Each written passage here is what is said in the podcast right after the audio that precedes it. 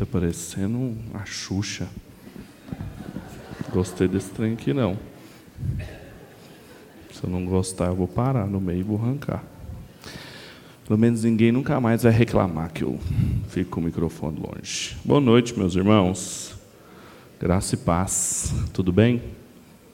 Muito bom estar aqui. Abra sua Bíblia lá em Mateus, no capítulo 11. Mateus, capítulo 11. Nós vamos ler do 16 ao 19.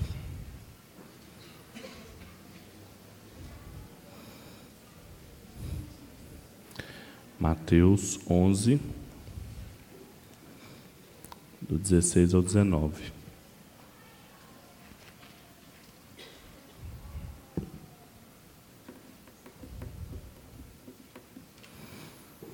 Palavras do Senhor Jesus. Mas a que compararei esta geração? É semelhante a crianças que, sentadas nas praças, gritam para os companheiros: Nós vamos tocar flautas e não dançaste. Nós cantamos lamentações e não chorastes. Porque veio João, que não comia nem bebia, e dizem: tem demônio. E veio o filho do homem comendo e bebendo, e dizem: é um glutão, beberrão, amigo de publicanos e pecadores.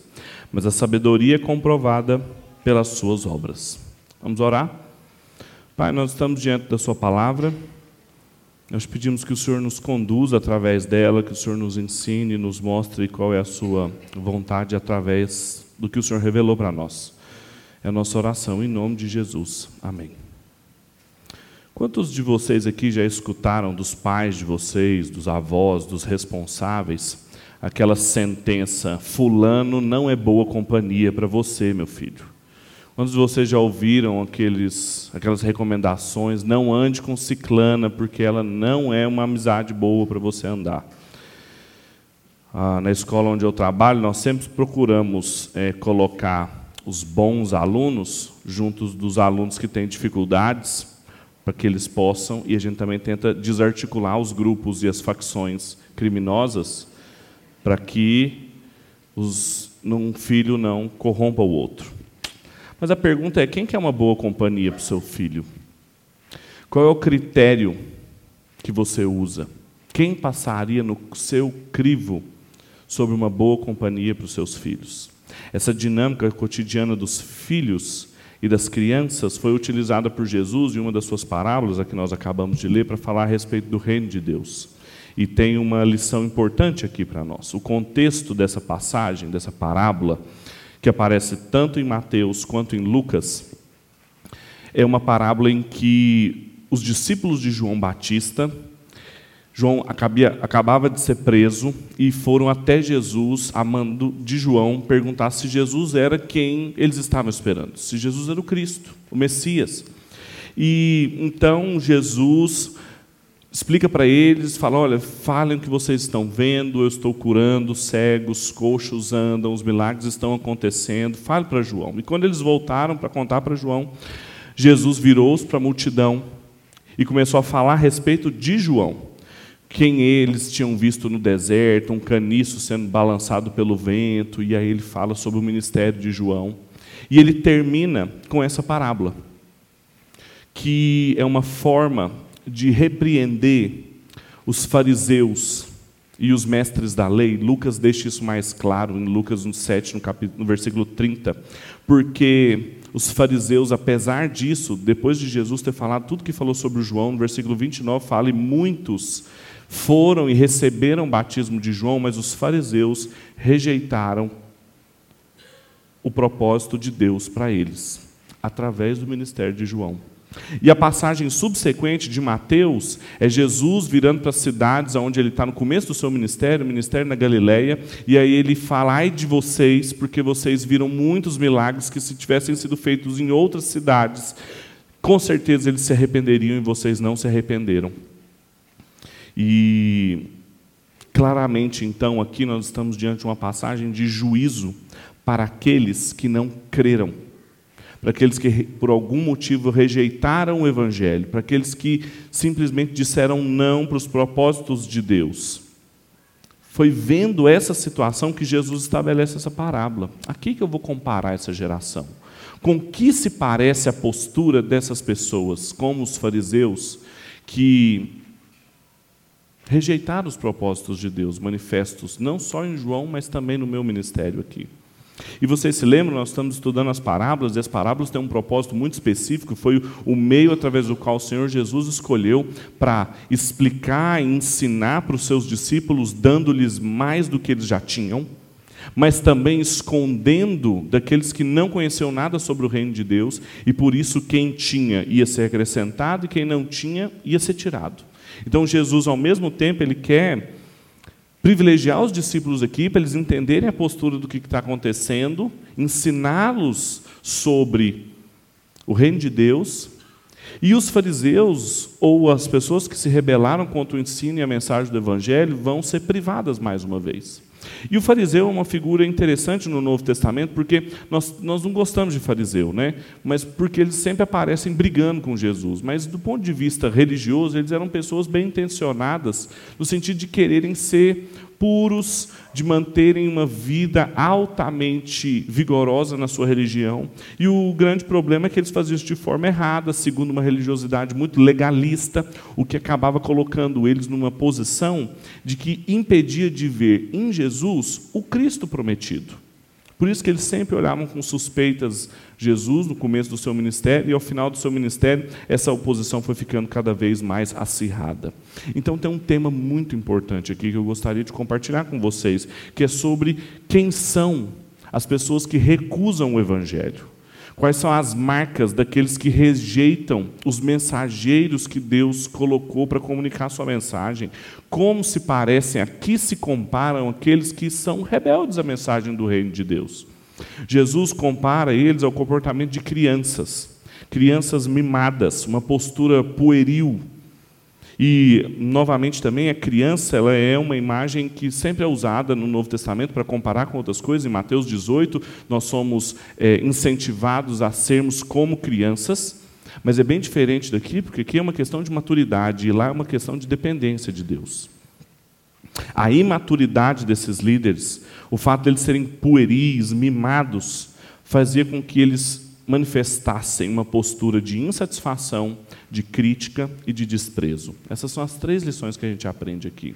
Então, em primeiro lugar, são crianças, as marcas de alguém que se rebela, que rejeita a mensagem do Evangelho, são crianças insatisfeitas com os modos de Deus se apresentar. Veja no versículo 16 e 17. Mas aqui compararei essa geração. É semelhante a crianças que, sentadas nas praças, gritam para os seus companheiros: Nós vos tocamos flauta e não dançastes, cantamos lamentações e não chorastes. Jesus usa uma imagem aqui cotidiana do mundo antigo, que nas praças públicas, quando elas não estavam ocupadas com o mercado, com trocas e com atividades civis ali, as crianças usavam aqueles lugares para brincar. E a, a, ideia aqui são de crianças insatisfeitas com a brincadeira que as outras crianças também é, estabeleceram, porque umas queriam brincar de alguma coisa envolvendo festa, tocando flauta e simular uma, um, um festejo, um casamento, bem provável, os comentadores sempre mencionam isso. E outros queriam brincar de funeral. Outros queriam brincar e simular uma circunstância é, de luto ali. E eles acabavam sentados discutindo e não faziam nada. É uma comparação de um comportamento infantil bem comum, nós conhecemos bem isso, quando a gente também está tentando entrosar os nossos filhos, fala, vai lá brincar e ele não quer, e vira confusão, e daqui a pouco as coisas não andam. E Jesus compara, pega essa imagem e faz esse comportamento infantil ser atribuído aos fariseus e aos mestres da lei, que sempre reclamavam e sempre se mostravam insatisfeitos, independentemente da situação em que eles estavam. O quadro aqui é de quebra de expectativas, tanto em Mateus quanto em Lucas, independentemente é, do que, que acontecia, se era uma circunstância de alegria, de festejo, ou de austeridade, de tristeza. Tanto as cidades da Galileia, que receberam os milagres e a pregação de Jesus, não conseguiram se arrepender dos seus pecados porque tinham expectativas a respeito do reino de Deus muito diferentes da que havia chegado ali para elas, quanto os mestres da lei e os fariseus que tinham expectativas a respeito de quem era o Messias, que Jesus ou a liderança do reino de Deus, como João Batista, testemunharam coisas que escapavam às suas expectativas, e ambas foram expectativas quebradas sejam pela alegria ou pela tristeza, tanto por uma austeridade ou por festejo. O Simon Kistemacher, que é um comentador das parábolas, ele relaciona esses dois modos ou esses dois âmbitos da existência de um cidadão do reino de Deus, aquele texto clássico de Eclesiastes, no capítulo 3, em que existe tempo para todo o propósito de Deus, tempo para nascer, para festejar, e tempo para chorar e para se entristecer. Mas eu me lembro do apóstolo Paulo, numa passagem que ele escreve à igreja em Filipos, onde ele mostra o contrário dessa atitude imatura e mimada que os fariseus tinham enquanto cidadãos que não eram cidadãos do reino de Deus, e o apóstolo Paulo compreendeu e apresentou uma postura muito mais madura. Veja o que, que ele diz. Ele fala na passagem bem conhecida, ele diz: Não digo isso por causa de alguma necessidade, falando a respeito do bom tratamento que ele tinha recebido dos filipenses, pois eu já aprendi a estar satisfeito em todas as circunstâncias que eu me encontrei. Sei passar por necessidade, sei também ter muito. Sei ter experiência diante de qualquer circunstância em todas as coisas, tanto na fartura quanto na fome, tendo muito ou enfrentando escassez. Posso todas as coisas naquele que me fortalece. A gente sempre lembra o versículo 13, né? Posso todas as coisas naquele que me fortalece. Mas não está falando, não é uma mensagem de prosperidade a qualquer custo. É o contrário. É uma maturidade de eu poder viver e me satisfazer e não ter expectativas frustradas em qualquer circunstância, sejam elas de alegria ou de escassez, seja ela de fartura ou de necessidade. O que isso significa para mim e para você? Quem pode todas as coisas naquele que o fortalece, não tem expectativas quebradas, porque eles estão satisfeitos em Cristo. Cristo, a, o Messias, a mensagem do Evangelho, a boa notícia a respeito do reino de Deus que chegou através da obra consumada de Jesus para nós, é que traz satisfação e nos coloca numa posição de maturidade muito diferente daqueles que não fazem parte do reino de Deus, aqueles que são comparados a crianças mimadas. Jesus está criticando aqui duramente aqueles que, por imaturidade, sempre se mostram insatisfeitos, de diferentes formas. São insatisfeitos com qualquer circunstância que Deus nos conduz. Se é através do ministério de João Batista, se é através do ministério de Jesus, da austeridade e da, do ascetismo que marcava o ministério de João ou da mundanidade que marcava o ministério de Cristo. Como crianças, eles não saíam do lugar porque não tiveram suas vontades atendidas, suas expectativas satisfeitas são aqueles que não entraram no reino de Deus por causa da sua frivolidade, insatisfação e constante reclamação. Então, quando nós conduzimos nossa vida com essas posturas, é um sinal que nós estamos longe do reinado de Cristo, de que nós não estamos vivendo como se Cristo fosse o rei soberano de todas as coisas, porque se ele é o soberano, como nós cantamos, então nós podemos em todas as coisas, em todas as circunstâncias, com fartura, com flauta ou com lamúria e com lamentação, eu posso todas as coisas, porque quem me fortalece é o meu Senhor. Essa é a primeira lição que nós aprendemos aqui. As pessoas que estão longe do reino de Deus, as pessoas que não compreenderam, que rejeitaram a mensagem do Evangelho, elas são insatisfeitas com os modos que Deus nos conduz. Essa é a primeira lição. A segunda é que elas são crianças críticas aos mensageiros de Deus. Veja o que diz o versículo 18 e o 19. Porque veio João, que não comia e nem bebia, e dizem: tem demônio. E veio o filho do homem, comendo e bebendo, e dizem: é um glutão e beberrão, amigo de publicanos e pecadores. A insatisfação infantil desses fariseus ou das pessoas das cidades ao entorno da Galiléia, da Galiléia que não receberam bem o ministério de Cristo, ela assumia um tom fatal de crítica aqui. Elas eram incorporadas, a crítica e a insatisfação nelas, nas pessoas dos mensageiros. Primeiro, João Batista que é a música triste do velório, é a lamentação, porque não comia nem bebia e claramente assumiu a imagem do líder asceta que decidiu, mesmo sendo ele o herdeiro do sacerdócio na época de Jesus, e Lucas é explícito nisso com alguns detalhes importantes no capítulo 3, ele fala na época do governo de Tibério haviam dois sumos sacerdotes. Se é sumo sacerdote, só pode ser um, e tinham dois. Anás e Caifás. E nenhum dos dois era João Batista, que era quem deveria ter se tornado o sacerdote ali no templo, na época de Jesus. E mesmo assim, apesar de terem usurpado o seu lugar, ele foi para o deserto, assumiu outra roupagem, outra alimentação, pregando a mensagem de arrependimento, recluso no deserto, e quem é, o ouvia, os fariseus, mestres da lei e várias lideranças religiosas falavam assim: tem demônio com essa crítica, quando eles falavam tem demônio, o que eles estavam querendo dizer é que João Batista era um falso profeta. O segundo líder e mensageiro é o próprio Senhor Jesus, o Filho do Homem, uma imagem absolutamente messiânica retirada do livro de Daniel, que quando era mencionada os judeus ouviam e entendiam bem o que estava falando.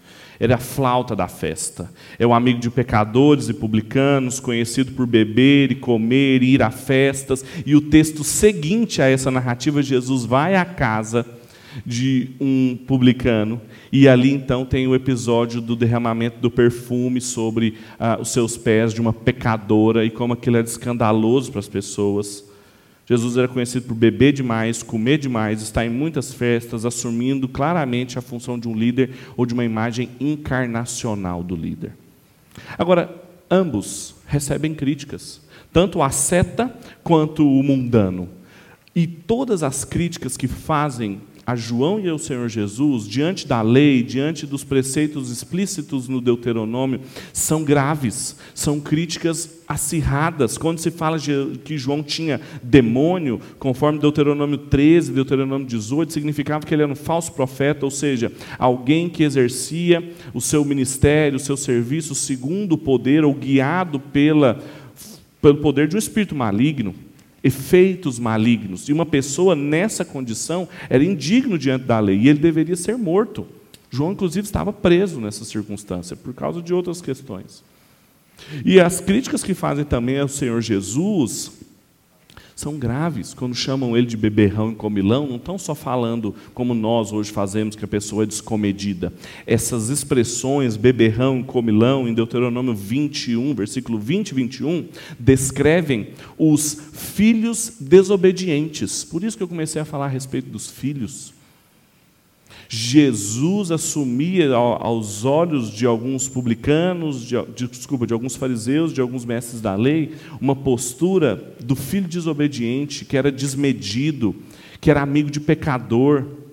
E ele também deveria ser punido de acordo com a lei. Então, nenhum desses dois líderes atendiam às expectativas do povo. João era asceta demais e Jesus era mundano demais. João comia pouco e bebia pouco demais. Jesus comia muito e bebia demais. Reclamavam, reclamavam sem achar nada que os satisfizesse. O que, isso significa para nós e por que Jesus usa essa parábola para ensinar os discípulos? É a pergunta quanto que das nossas imagens religiosas, quanto que eu e você alimentamos e mantemos a nossa mente imagens a respeito de de espiritualidade, condução da nossa vida, de igreja, de liderança, de irmãos. Quanto dessas imagens que nós alimentamos impedem nós apreciarmos as imagens que são típicas do reino de Deus? Quanto das nossas expectativas são quebradas porque nós somos infantis e muito críticos, como os fariseus? Porque não conseguimos receber porque achamos frouxa demais a espiritualidade como a que era de Jesus, ou achamos legalista demais, que não encaixa com a espiritualidade de Cristo. Veja que no reino de Deus há lugar tanto para quem como João, e ele fala entre os nascidos de mulher no texto anterior, ele era o maior, mesmo com uma vida ascética, que não era a mesma de Cristo, que teve um ministério envolvido com todos, ainda assim os dois comunicam a mensagem do reino de Deus. Por que, que nós, quando nós alimentamos essas imagens, nós nos privamos disso? O que, que nós estamos procurando?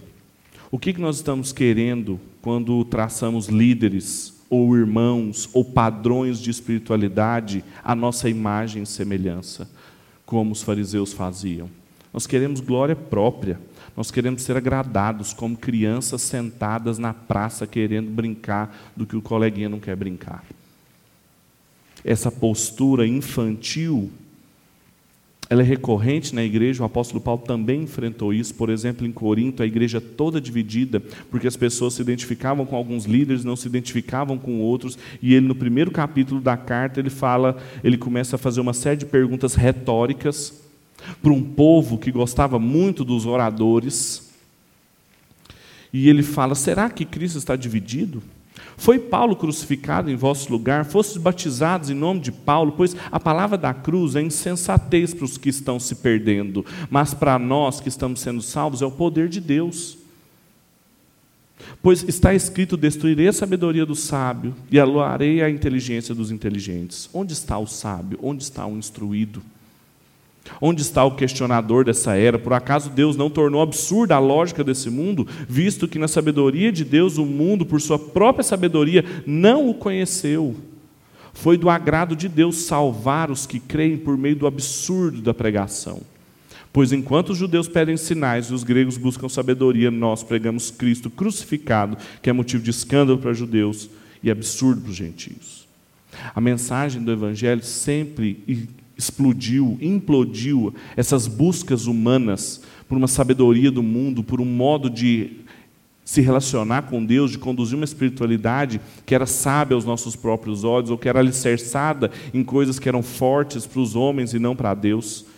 Mas o apóstolo Paulo está falando que por meio dessa sabedoria eles não conheceram a Deus. Por meio da postura dos fariseus, eles rejeitaram a mensagem do reino de Deus. E aprove a Deus revelar na cruz, que era escândalo para quem era seta demais, ou loucura para quem era mundano demais. Nós precisamos tomar cuidado com as imagens que nós construímos ou que recebemos acriticamente e que não têm ressonância com o reino de Deus. As parábolas tinham essa intenção de mostrar e fazer comparações para que as pessoas entendessem o que elas estavam vendo, principalmente os discípulos entendessem o que eles estavam vendo diante da incredulidade dos fariseus, diante da incredulidade das cidades da Galileia. Eles estavam diante de pessoas que construíram imagens de líderes, de expectativas religiosas, à sua imagem e semelhança. E por isso eles não conseguiram perceber a sabedoria de Deus através de ministérios diversos, como o de João e o de Jesus. E por fim, o ponto alto dessa parábola, Jesus termina, no versículo 19, a parte B, ele fala assim: Mas a sabedoria é comprovada por suas obras. As crianças, a terceira marca delas é que elas desprezam a sabedoria de Deus.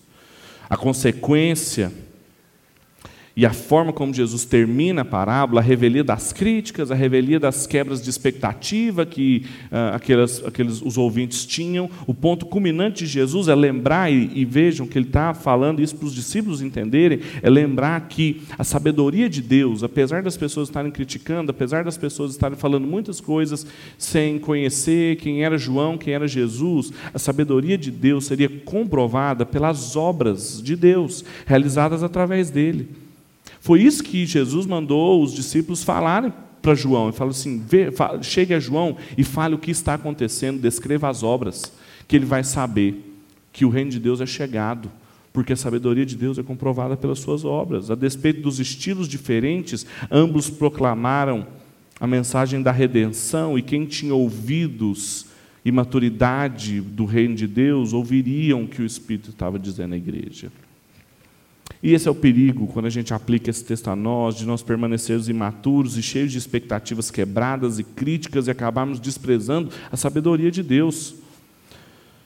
Exatamente aquilo que o apóstolo Paulo falou no texto que eu mencionei, de 1 Coríntios, no capítulo 1 em que nós desprezamos a sabedoria de Deus, a loucura da cruz, porque é, é estranho para nós, é estranho as expectativas que nós criamos, é estranho a religiosidade que nós recebemos. Nós não entendemos os caminhos da cruz, que parecem loucura para nós, mas aprove a Deus salvar aqueles que creem por essa pregação. Portanto, para a gente concluir, com a imagem de crianças mimadas, Jesus quis revelar aos discípulos e esconder aos fariseus e à multidão que a insatisfação, a crítica, o desprezo à vontade de Deus são marcas de quem está longe do reino de Deus. Como crianças mimadas, que acabavam rotulando Jesus como um filho da desobediência, ao invés de ser o filho do homem, como ele mesmo se apresentava. Então, de maneira prática, para nós hoje, sairmos daqui e pensarmos o que isso significa para nós. Qual é a aplicação disso e agora, como nós viveremos diante dessas coisas? Em primeiro lugar, satisfaça-se nas diferentes situações que Deus te conduziu. O tempo de fartura, o tempo de escassez, a festa e o luto tem que nos ensinar, nós temos que ter condições de viver em ambos sem assumir uma postura de reclamação, de insatisfação, de termos as nossas vontades atendidas, porque nós podemos todas as coisas naquele que nos fortalece e podemos então viver em todas essas. A constante insatisfação de algumas pessoas, a constante busca de alguém tentar entender a vontade oculta de Deus em determinada situação que está vivendo, esse tipo de espiritualidade não é espiritualidade bíblica, não é aquilo que nós lemos na página das Escrituras, não é aquilo que nós vemos no testemunho histórico.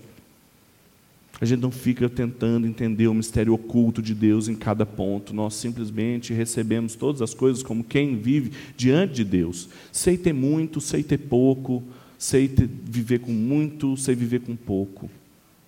Eu posso todas as coisas naquele que me fortalece. Isso é um sinal de maturidade.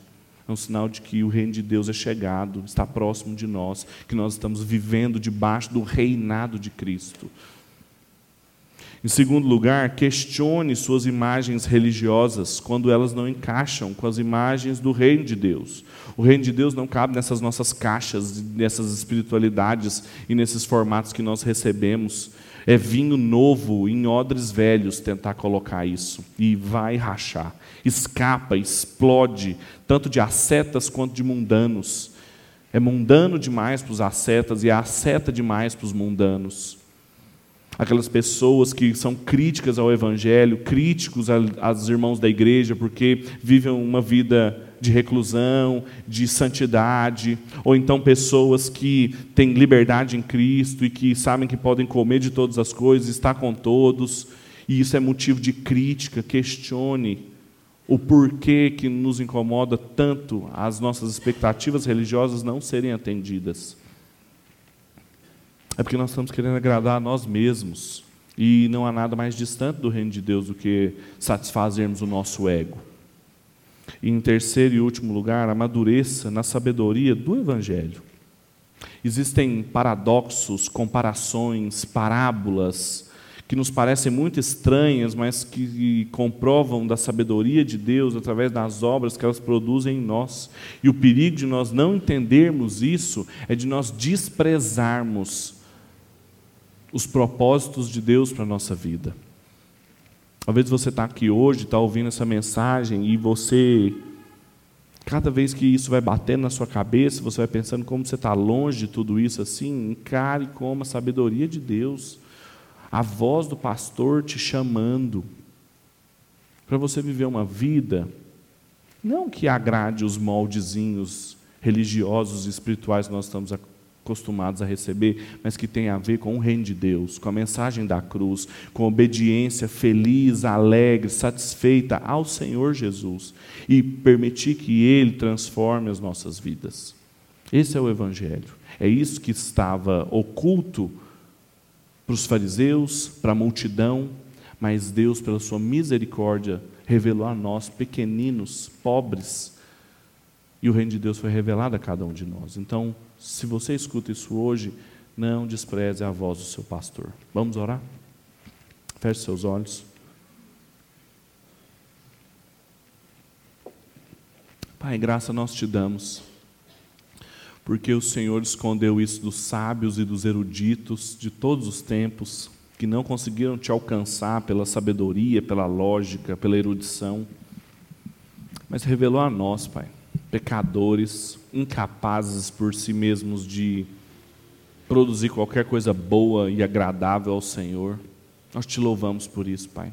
Tu és um Deus tão grande, não habita em igrejas construídas por mãos humanas, não é servido por mãos humanas, mas antes, através de Cristo, se deu a nós e nos serviu de maneira mundana, encarnacional, que parece loucura para os judeus e escândalo para os gentios. Nós te agradecemos por isso. Te pedimos que o Senhor, pelo poder do seu Espírito, nos dê sabedoria. Faça com que a Sua palavra produza em nós fruto, como que lançada em terra boa, que não é sufocada pelos cuidados da vida, que não é retirada por Satanás, mas que a seu tempo produz bons frutos.